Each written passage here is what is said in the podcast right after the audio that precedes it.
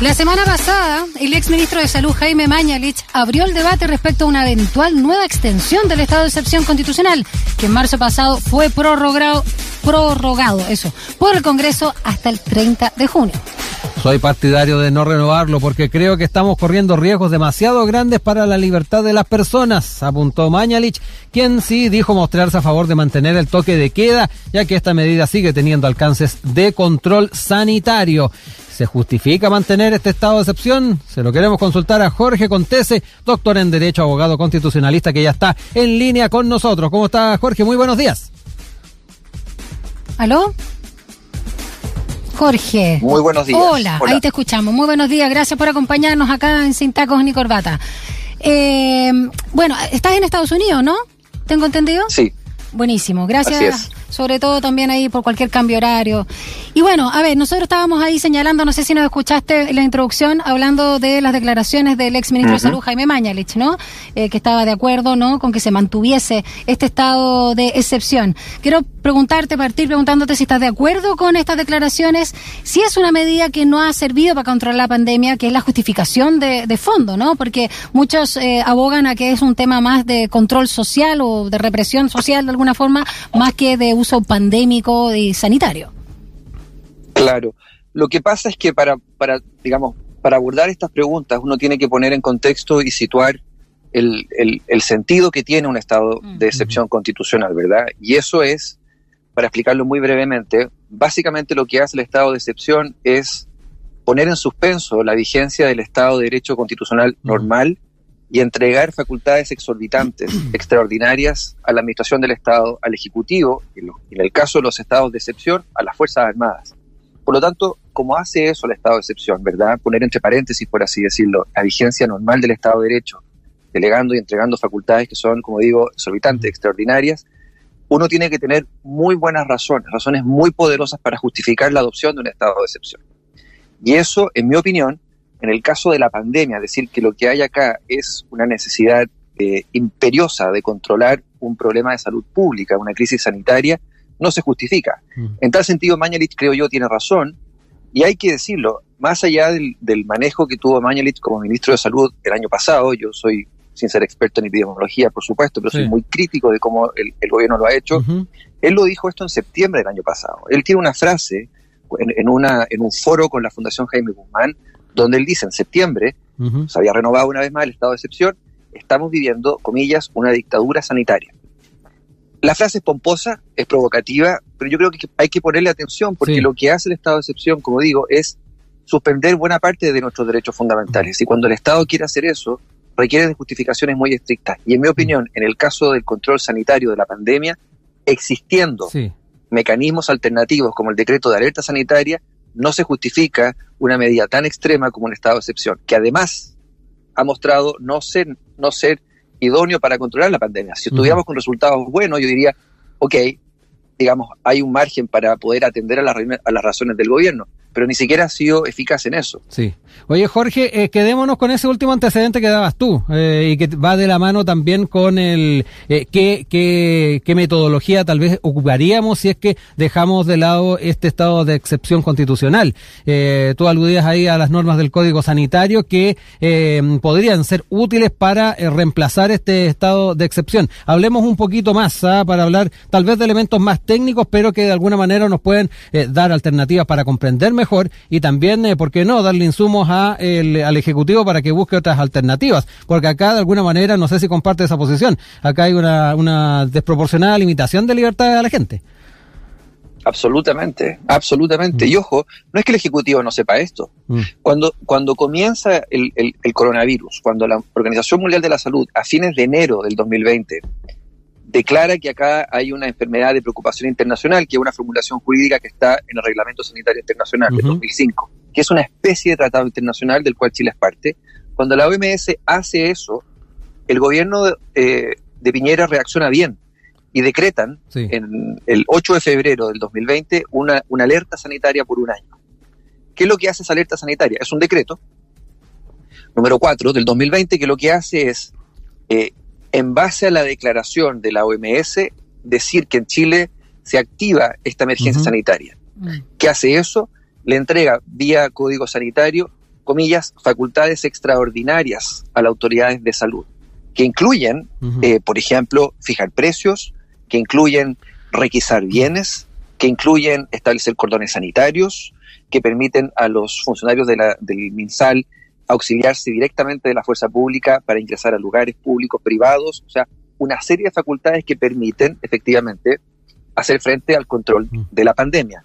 Entonces, no es que, no es que el Ejecutivo no sepa esto, tanto lo sabe que lo primero que hacen es decretar esta alerta sanitaria. Ellos, si tú me permites, lo que yo pienso, y esto lo he dicho antes, es que el estado de excepción constitucional de alguna forma le entrega una deferencia eh, muy grande a las decisiones del Ejecutivo. Y esto se ha visto reflejado en la manera como los tribunales consistentemente, hasta marzo de este año, todos los casos que se le presentaron vía recursos de protección o recursos de amparo, siempre eh, entendía que era el Ejecutivo el que tenía la mm. última palabra y ellos no podían meterse. Recién ahora en marzo los tribunales empezaron a mirar y analizar y a escrutar las, las decisiones del Ejecutivo. Perdón, Daniela. Eh, Jorge, eh, para también eh, conocer un poco más los alcances que tiene el poder recurrir a estas normas del Código Sanitario, ¿quién fiscaliza? ¿Y las mismas organismos que lo están haciendo actualmente? Fuerzas Armadas, Ceremi de Salud, y, qué implica también en lo que tiene que ver con la movilidad de las personas? ¿Se mantiene una cuarentena, por ejemplo, en un paso uno, una cuarentena que la gente no pueda circular si es que se hace mención a este, a este aspecto del Código Sanitario? ¿Qué pasa con la movilidad? de las personas para explicar un poco más y conocerlo un poco más? Excelente pregunta. Antes de que se dictara, antes, antes de que se decretara el estado de excepción constitucional, la administración, el ejecutivo, vía alerta sanitaria, ya había decretado cordones y aduanas, y aduanas sanitarias. Que lo que hacen eso son evidentemente restricciones a la movilidad, ¿verdad? Si hay un cordón sanitario, tú no puedes circular libremente. Y eso te indica que para poder tomar ese tipo de medidas no es necesario un estado de excepción constitucional. Mm, la única discusión respecto al toque de queda, que yo también tengo dudas, que, digamos, que sin, el, que sin el estado de excepción tú no puedas decretar un toque de queda, porque el toque de queda lo estás decretando debido a una crisis sanitaria, no de control del orden público, ¿verdad? Como decía Daniel al comienzo. Por lo tanto, existen, digamos, los mecanismos. En derecho esto, esto es bien sencillo. Si existen mecanismos que permitan alcanzar el fin, que en este caso es controlar una pandemia, ¿verdad? y que sean menos lesivos a los derechos fundamentales, el derecho constitucional te dice que tú tienes que preferir ellos. Y acá no es lo que está pasando, porque teniendo esos mecanismos a disposición, el Ejecutivo, ¿qué es lo que hace? Recurre a la medida más extrema. Y tú hablabas de quiénes son las autoridades que pueden participar de esto. Lo único que no podría hacerse bajo estado, digamos, sin el estado de excepción constitucional, es delegar facultades a las Fuerzas Armadas. Esa es la única medida que el, decreto de, alerta sanitaria no permite, que sí lo hace el estado de excepción constitucional. Por lo tanto, como decía Daniel al principio, cuando hay gente que dice, yo sospecho que lo que hay acá más bien es una medida para poder tener más control, control en general, no solo sanitario, bueno, esa crítica es plausible, al menos es plausible. Mm. Conversamos esta mañana con Jorge Contese, doctor en Derecho y abogado constitucionalista, sobre el debate ¿no? de mantener o ya levantar el, estado de excepción. Por eso queríamos preguntarte, Jorge, ¿cómo entender la prórroga que hizo el Congreso en marzo pasado, en este marzo? Eh, recordemos además que se quiso claro, perdón, ligar a la vigencia de los beneficios sociales, ¿no? Entregados por el Estado. Sí, yo hace un par de meses hablé con unos colegas eh, suyos en, en, la radio, eh, con Lucía López y Marcelo Alvarado, y les decía que cuando estaba esa discusión, lo que había realmente una suerte de chantaje constitucional. ¿Por qué? Porque el, Ejecutivo, ¿qué decía? Sin estado de excepción constitucional no es posible controlar la pandemia. Sin estado, digamos, tenemos que tener el estado de excepción constitucional mientras no, hemos, mientras no hayamos vacunado a todo el mundo. Ambas cosas son falsas, pero es especialmente incorrecto decir que sin el estado de excepción se pierden los beneficios sociales. ¿Por qué?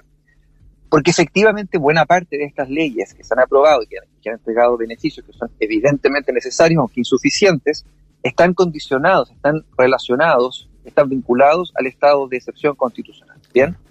Pero es perfectamente posible que el Congreso diga, mediante una ley, todos estos beneficios que hasta la fecha tanto estaban vinculados a la declaración de estado de excepción, hoy quedan vinculados a la declaración de estado de alerta sanitaria. ¿Me entiendes? Entonces, el Congreso tiene, el Congreso y el Ejecutivo. Se podía pero perfectamente, claro. perfectamente. Y algo que, es importante, ¿ah? cuando el Congreso en marzo recibe el oficio del Ejecutivo, un oficio que hay que decirlo era bastante vergonzoso desde el punto de vista, de nuevo, de justificar una medida tan extrema como esta. Uno habría esperado una justificación seria y ahí lo que había era una cuestión muy genérica, muy vaga, eh, para adoptar medidas como esta. El Congreso, en mi opinión, no hizo su trabajo en ese momento. El Congreso tendría que haber fiscalizado muy exhaustivamente qué es lo que usted ha hecho y muéstreme que sin el estado de excepción no hay ninguna forma de hacer lo que usted está diciendo que hay que hacer. De nuevo, controlar la pandemia, vacunar, eh, entregar beneficios sociales. Todas esas medidas es posible hacerlas mediante otros mecanismos, que son, de nuevo, menos lesivos a las libertades fundamentales que están siendo severamente afectadas ya por demasiado tiempo. Eh, Jorge, hablemos también del, del, caso de la clínica Las Condes, ¿ah? porque esto ya también trae otras eh, interrogantes, ¿ah? eh, sin, eh, particularmente respecto a este estado de excepción o mantenerlo o no. Eh, ¿Las clínicas privadas podrían negarse a recibir pacientes FONASA o aumentar el número de camas en particular o la alerta sanitaria ya faculta al MinSal para pedir aquello? O de frente en este tema debe verse desde el Código Sanitario. hablemos un poco también que, que, que, que, se puede explorar desde la perspectiva legal respecto a, algo tan tan eh, necesario y tan delicado como es el tema de, acceder a, prestaciones en la salud privada. El Código Sanitario dictado bajo la administración de Freddy Montalva, en, el artículo 36 es, la norma clave en esto, porque esa es la norma que le permite eh, al presidente delegar en, el director nacional de salud, que es una autoridad que ya no existe, que entonces existía, que, ya no existe, hoy día es ministro de salud. Le, le permite eh, delegar comillas, facultades extraordinarias. Y después uno revisa el código y ahí se incluyen, por ejemplo, eh, la posibilidad de obligar a los privados a realizar determinadas prestaciones, que es exactamente lo que un gobierno tiene que hacer en el contexto de una pandemia, ¿verdad? Y que es lo que ha hecho el gobierno, que está bien que haga eso, ¿verdad? Todas, todas esas medidas no son medidas de estado de excepción, mm. aun cuando si uno revisa las resoluciones del MinSal se refieren al estado de excepción como también se refieren a la alerta sanitaria. Lo que quiero decir acá es, es perfectamente posible, bajo la alerta sanitaria, que la administración, producto de estas facultades extraordinarias que han sido delegadas en el Ministerio de Salud, obligue a prestadores privados a, por ejemplo, ampliar la capacidad hospitalaria, a realizar determinadas prestaciones, a no realizar determinadas prestaciones. Si uno revisa las resoluciones que fue dictando el MinSal durante todo este año, se encuentra, por ejemplo, con cuando Mañalich decía, tienen hasta el día domingo para, para ampliar su capacidad hospitalaria en tantas camas, ¿verdad? Sí. Esas son medidas que tú puedes adoptar y que están basadas, de hecho, en el Código Sanitario. Por algo las dicta el ministro de Salud, ¿verdad? Y no el jefe de la Defensa Nacional. Entonces, de nuevo, es la lógica que está acá. Hay una lógica que es tramposa, que hace entender que sin el estado de excepción constitucional nada de esto sería posible. Y ello es falso. Eh, Jorge, para cerrar y un poco tomando las ideas ¿no? que nos dabas, eh, las distintas preguntas, para concluir, ¿cómo tú interpretas la mantención por tanto tiempo entonces del toque de queda en nuestro país?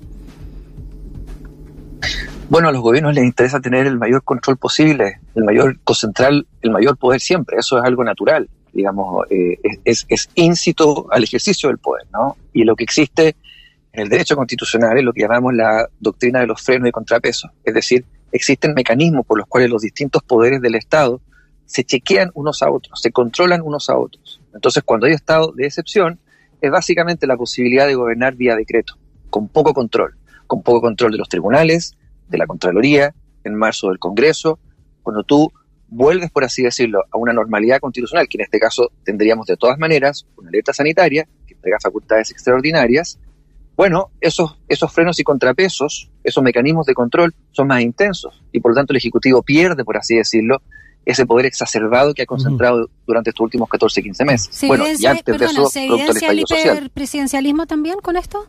Absolutamente, absolutamente. O sea, es, es, es, ya existe, digamos, en tiempos normales, bajo la constitución vigente, ya existe un hiperpresidencialismo. Imagínate encima de ello entregar más facultades al Ejecutivo. Bueno, es algo que a cualquier persona, digamos, que se toma en serio los derechos y las libertades debiera preocuparles, digámoslo así.